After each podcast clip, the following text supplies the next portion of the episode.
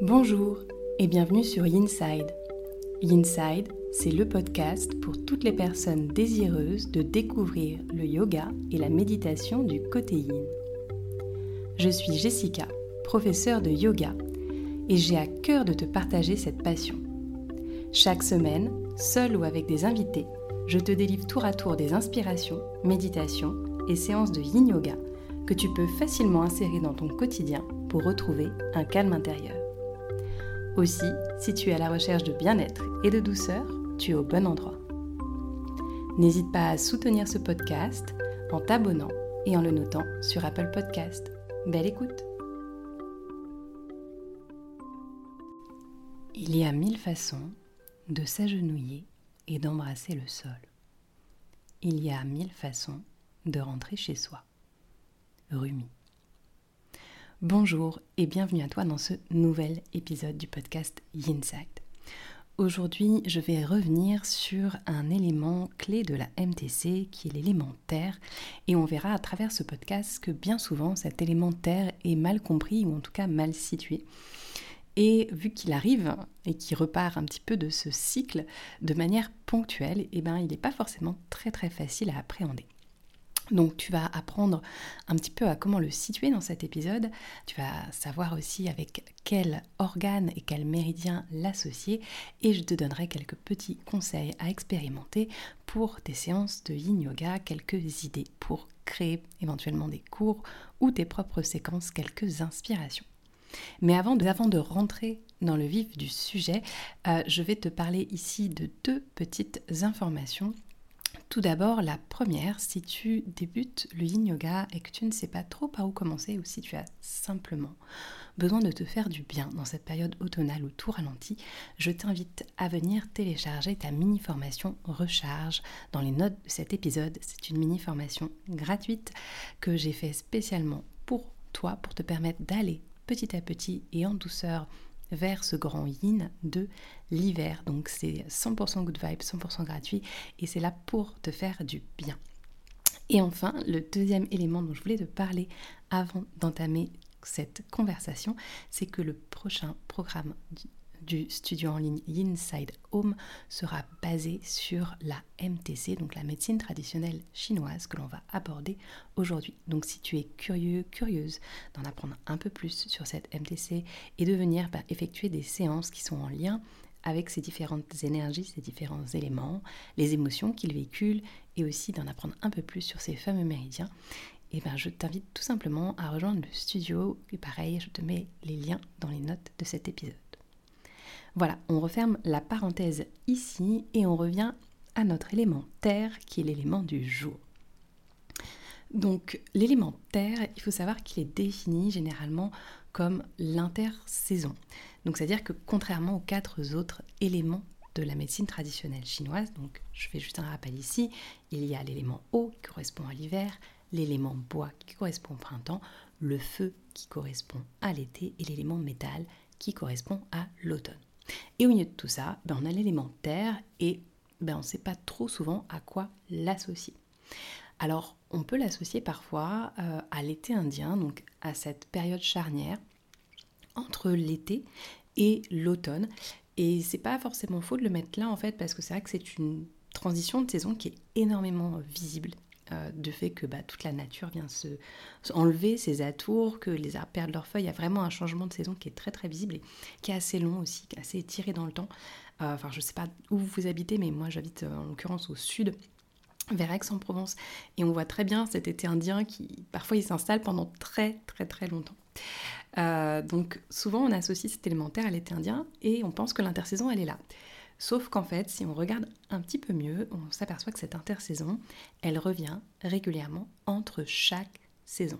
Donc on va avoir cet élémentaire entre l'élément eau et l'élément bois, donc entre l'hiver et le printemps, mais aussi entre le printemps et l'été, entre l'été et l'automne, bien entendu, avec ce fameux été indien, mais aussi entre l'automne et l'hiver. Donc il va revenir plusieurs fois dans l'année sous une période à peu près de 10 jours dans lequel on va pouvoir justement venir le travailler cet élément.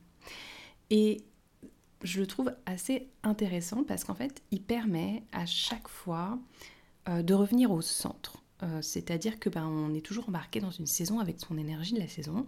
L'élémentaire, c'est un peu comme un reset en fait.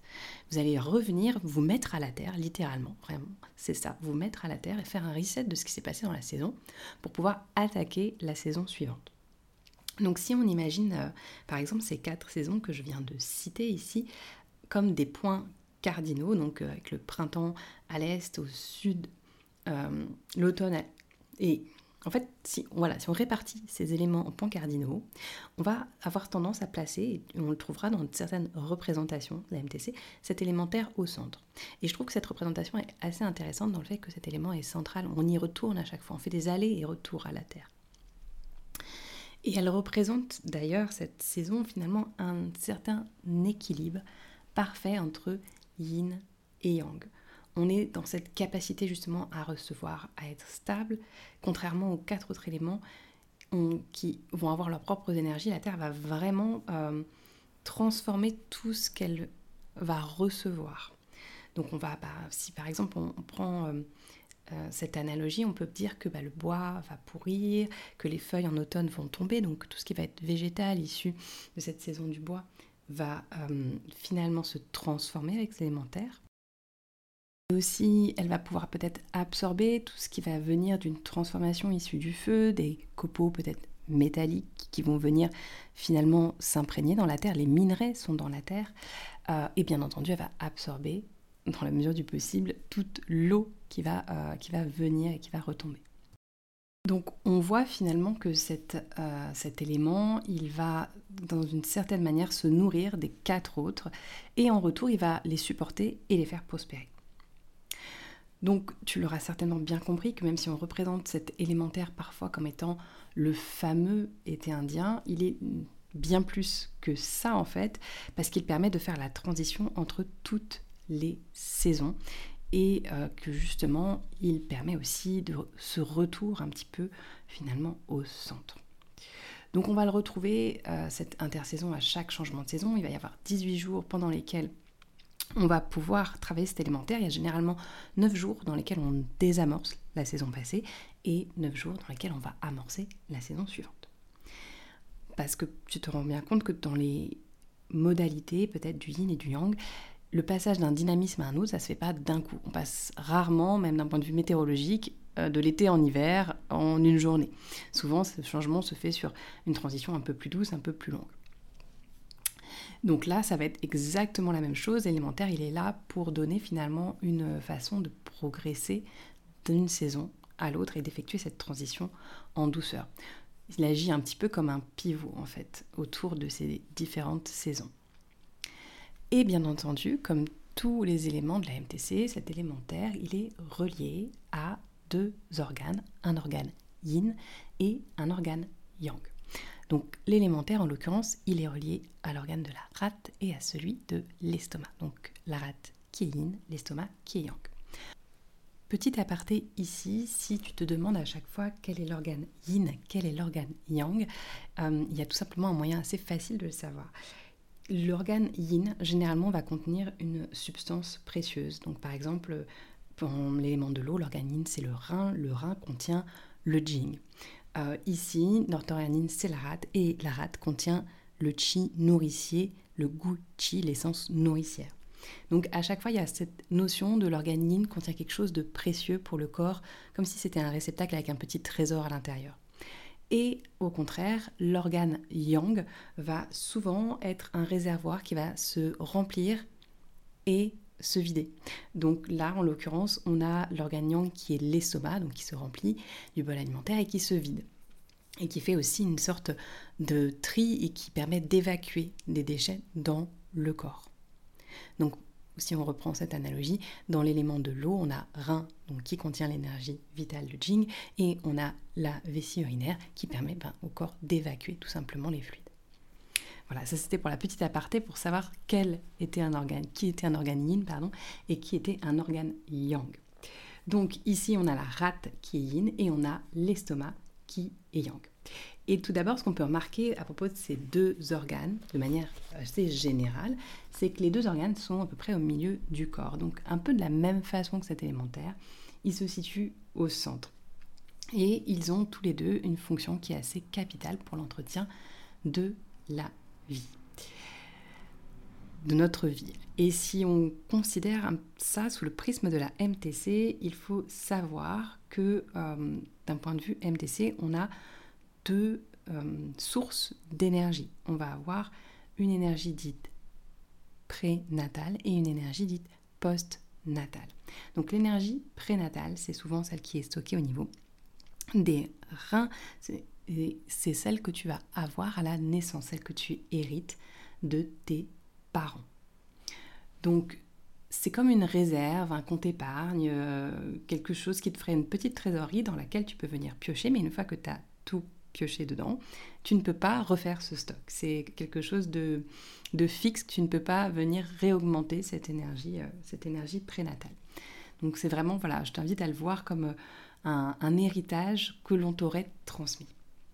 Mais fort heureusement pour nous, parce que sinon ça serait quand même bien triste et on serait assez limité, il y a aussi une énergie dite post-natale. Et elle, elle se nourrit finalement de la nourriture que tu vas pouvoir avaler. Et cette énergie post-natale, elle vient en particulier de la rate et de ce Gucci, de cette énergie donc nourricière. Et bien sûr, cette seconde source d'énergie va nous permettre finalement de ne pas venir aller dans nos réserves et taper dans cette énergie prénatale, mais bien si on arrive à se nourrir correctement, à avoir une qualité de vie correcte, parce que l'air que tu vas respirer, euh, la nourriture, on va dire psychique aussi que tu vas avoir, va bien sûr influer sur cette énergie post-natale. Et donc tu vas pouvoir si tu l'alimentes correctement, éviter d'aller chercher dans ton compte épargne-temps et d'utiliser ton énergie prénatale à mauvaise escient. Donc on voit bien que la rate, en ce sens, a quand même une signification un peu plus importante du fait qu'elle vient justement euh, nourrir cette énergie post-natale. D'un point de vue euh, occidental, on comprend aisément le rôle de l'estomac. On comprend que ben, justement, lui, il va transformer les aliments et il va permettre à cette énergie de descendre et finalement d'évacuer, de faire un petit peu un tri entre ce qu'on garde et ce que l'on va rejeter d'une certaine manière. C'est en tout cas un premier tri. La rate, c'est un peu plus difficile à, l'exprimer, mais globalement, elle va extraire du bol alimentaire certains sens des aliments qui vont être transformés. Cette énergie, ce Gucci, ce chi nourricier, doit remonter vers le cœur et vers les poumons. Et elle va être transmise à l'ensemble du corps. Donc c'est quand même deux organes qui vont contrôler la montée du chi. Donc lorsqu'on a posé un petit peu euh, ces deux éléments côté MTC, on comprend finalement à quel point ils sont importants et ils permettent justement d'avoir également ce même rôle pour stabiliser le corps, pour revenir quelque peu, un petit peu au centre. En fait, cet élément de la MTC, cet élément terre, c'est un peu comme euh, cette phase de digestion entre deux saisons. On va digérer ce qui s'est passé dans une saison pour, le transformer éventuellement et passer à la saison suivante. Ben, on a ce même effet de transformation avec les deux organes qui lui sont reliés. Si maintenant on va chercher un petit peu plus du côté des émotions et à quelles émotions est associée cette période de, en niveau de la MTC, cette intersaison, on retrouve la réflexion, l'inquiétude et la sympathie. Alors, tout d'abord, la rate est en fait le lieu de résidence de notre pensée, donc de notre pouvoir de réflexion. Donc si cet élément est particulièrement bien équilibré, on va pouvoir avoir une grande capacité de concentration, de mémorisation, de synthèse, d'analyse assez poussée. Donc on va finalement pouvoir décortiquer et être à même de gérer des situations. En revanche, s'il y a un déséquilibre, eh ben, on va avoir certaines confusions, on va être distrait et peut-être que finalement, on va petit à petit glisser vers cette inquiétude. On dit couramment qu'on se fait du souci, qu'on se fait de la bile, qu'on a peut-être du mal aussi à digérer certaines choses ou qu'on a l'estomac noué parce que justement on est dans cette période un petit peu de stress. Mais toutes ces expressions-là, finalement, elles reviennent vers ces organes, je trouve assez intéressant. Elles sont relatives à ces organes de la rate et de l'estomac. Donc, si on est dans cet aspect et qu'on dérive vers cette inquiétude, eh ben on va avoir du mal à voir les choses dans leur globalité. On n'aura plus cette capacité d'analyse et on sera plus ancré dans le présent. On va être dans nos problèmes, on va essayer d'extrapoler tout un tas de choses. On va même être parfois dans l'obsession, peut-être quitte à perdre un peu la notion finalement du temps, à manger à n'importe quelle heure. Donc tous les équilibres alimentaires aussi, ça peut venir de là, ou à ne pas digérer quelque chose qui nous bloque. Et généralement, on voit donc que cette inquiétude, ce déséquilibre, ça provient peut-être d'un déséquilibre au niveau de la rate et de l'estomac. Et ça peut être dû euh, à un manque de confiance en soi. Donc c'est aussi quelque chose d'intéressant à venir travailler durant cette période, cet ancrage, cette capacité à avoir confiance en soi, à finalement euh, se déposer, trouver du support sur cette terre justement pour pouvoir retrouver cette estime de soi. Donc on a vu concentration, inquiétude. Mais il y a aussi, puisque tout n'est pas noir quand même dans cet élémentaire, il y a aussi cet élément de la sympathie. Et euh, si on voudrait trouver un archétype pour symboliser un petit peu cet élémentaire et cette partie justement de la sympathie, euh, on pourrait penser à une personne qui incarnerait la mère en tant que telle, la terre-mère. On pourrait penser par exemple à Mère Teresa, celle qui donne énormément, qui est généreuse, qui a un amour inconditionnel, une empathie. Et en fait, si on regarde effectivement cet archétype, elle a toutes les qualités de la Terre. La Terre, elle offre énormément. Elle offre un support, elle offre un abri, elle offre de la nourriture. Donc on retrouve toutes ces qualités de sympathie, d'amour bienveillant véhiculées dans cet archétype. Et sur ce même retour à la terre, cet effet de l'utiliser comme un support, si on va regarder d'autres pratiques telles que le Qigong par exemple, on va pratiquer pieds nus directement sur le sol pour avoir cette connexion à la terre, pour se décharger aussi sur la terre. On peut avoir des pratiques dans lesquelles on va venir poser les mains pour s'ancrer sur le sol, pour relâcher tout ce qu'on n'a plus besoin et justement reprendre appui et se reconnecter à cette terre. Alors, j'aurais maintenant passé sur la partie de comment finalement venir travailler cet élémentaire de l'intersaison dans euh, des cours de yin yoga, comment l'insérer, comment l'amener, le thématiser et surtout euh, quelle posture finalement utiliser pour aller stimuler ces deux organes, ces deux trajets de méridien, rate et estomac. Alors, tout d'abord, en termes de, euh, de choses que l'on peut faire en une ligne qui me semble assez importante à cette saison-là, c'est de revenir travailler l'ancrage. Et pour s'ancrer assez rapidement, une méthode très très efficace, c'est de venir passer par la respiration. D'avoir cette respiration euh, qui va nous permettre justement de retrouver un petit peu cet ancrage, de revenir dans le moment présent, de laisser partir toutes les inquiétudes là qu'on a vues précédemment et de revenir tout simplement euh, au souffle. On peut aussi utiliser des visualisations, littéralement se visualiser en train de s'ancrer ou de se décharger à la terre dans une séquence. Ça marche très très bien aussi pour euh, bah, faire ce passage-là d'une saison à une autre, d'un voilà, d'une émotion à une autre également. Et bien entendu, si on suit euh, le trajet des méridiens, on va se référer au trajet des méridiens de la rate et de l'estomac. Et on va être plutôt à l'avant du corps ici. On va être notamment dans les quadriceps, les fléchisseurs de hanches. On va pouvoir retrouver des postures telles que la selle, je sais que vous l'aimez beaucoup celle-là, la selle, la demi-selle, euh, les dragons, grosse grosse famille de dragons bien entendu, et pour une version un peu plus douce peut-être le ponton ou le pont supporté. Mais euh, ça va être voilà toutes les postures qui vont venir ouvrir l'avant du corps. On peut avoir aussi quelques postures en compression donc de ramener par exemple les genoux vers soi pour aller comprimer un peu l'estomac ou plus, de manière euh, peut-être plus facile et, certainement plus efficace, de faire la posture de l'enfant avec les poings au niveau, euh, au niveau du ventre pour justement aller stimuler ces points. Euh, ça peut être très très très très agréable. En tout cas, moi c'est une variation que, que j'aime beaucoup. Et, et c'est voilà, c'est vraiment l'opportunité d'aller d'aller travailler euh, peut-être même ces séries finalement de postures du dragon, parce que bon, on l'aime ou on l'aime pas, mais elle a quand même beaucoup euh, de variantes qui sont très très intéressantes euh, et on peut varier du coup son intensité. moi, ce que j'aime bien faire généralement, c'est de venir dans ces variations du dragon et de rester peut-être que deux ou trois minutes par variation, mais de, les enchaîner, en tout cas, peut-être pas toutes, hein, parce qu'il y en a quand même beaucoup, mais d'en enchaîner, deux, trois, euh, pour vraiment voir la différence et, changer, c'est peut-être de changer l'angle parfois aussi. ça marche, ça marche pas trop mal, changer l'angle au niveau du genou avant, ou même d'écarter le genou sur le côté pour laisser passer le bassin. Donc il y a plein plein de choses à faire dans ce dans cette posture du dragon. Vous pouvez aussi varier avec la selle, la demi-selle. Euh, vous pouvez varier la jambe euh, qui est relâchée au sol avec la posture de la selle. Au lieu de l'avoir tendue, vous pouvez ramener le genou vers, euh, le haut avec le genou plié. Ça change un peu la posture et c'est relativement agréable. En termes de thématique, on pourra donc rester dans ces séries avec les archétypes et, rester très terre à terre pour le coup avec une série sur le dragon par exemple.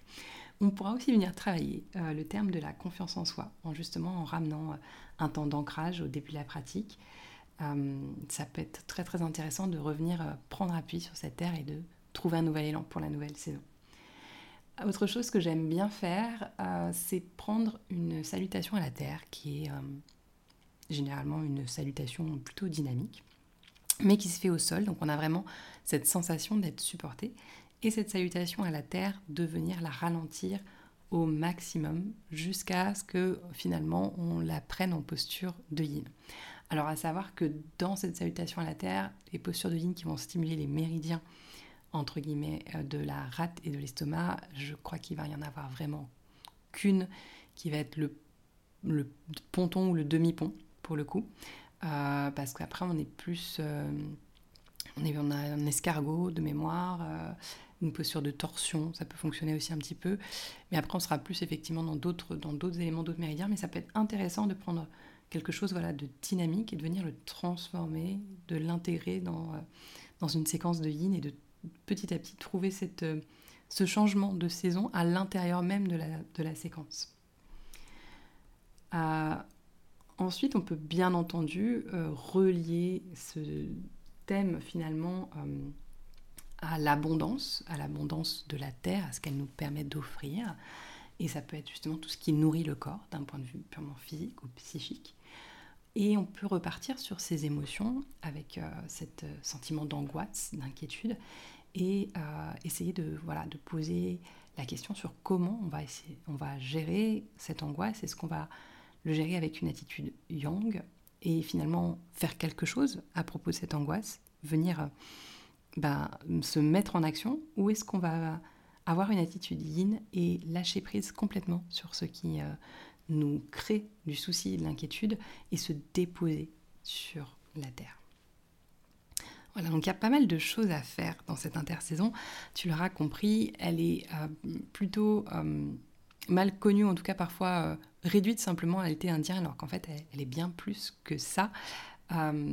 et Bon, même si tout le monde n'aime pas les dragons, moi j'aime bien venir travailler cette série euh, justement à, cette, euh, ce changement de saison. Ça permet vraiment de, de se réancrer dans la pratique et euh, d'avoir un petit peu un petit peu de dynamisme aussi dans des séances yin, parce que c'est quand même une posture qui reste très, très demandante, le dragon. Donc voilà, j'espère que en tout cas ça t'a bah, instruit d'une certaine manière et que ça t'a inspiré. Et euh, je voulais conclure cet épisode de podcast avec euh, une citation du Tao Te Ching qui, pour moi, représente un petit peu cette, euh, cette stabilité de l'élémentaire. Il s'agit du verset 5 ici, traduit par Stephen Mitchell. Et du coup, je m'en vais te le lire. Le Tao ne prend pas parti. Il donne naissance au mal comme au bien. Le maître ne prend pas parti il accueille les pécheurs comme les saints. Le Tao est comme un soufflet. Il est vide mais infiniment capable. Plus tu l'utilises, plus il est fécond. Plus tu en parles, moins tu le comprends. Reste ancré au centre. Voilà, pour moi c'est vraiment ça que je retiens de cet élémentaire, c'est ce fait de retrouver cet ancrage, de retrouver un centre entre deux saisons et du coup de pouvoir repartir euh, du bon pied. Voilà, c'est fini pour aujourd'hui et comme tu t'en doutes, nous allons expérimenter ensemble cet élémentaire dans les prochains épisodes de ce podcast à travers une méditation et une séance de yin. D'ici là, si tu as envie de pratiquer chez toi, deux options. Tu as le mini programme Recharge 100% gratuit à télécharger dans les notes de cet épisode. Un programme qui te permet de passer du yang au yin, parfait pour l'intersaison. Et, tu as aussi le programme Yin et MTC qui arrive sur le studio Yinside Home, donc tu peux nous rejoindre également via le lien dans les notes de cet épisode. Je te souhaite une très belle journée et à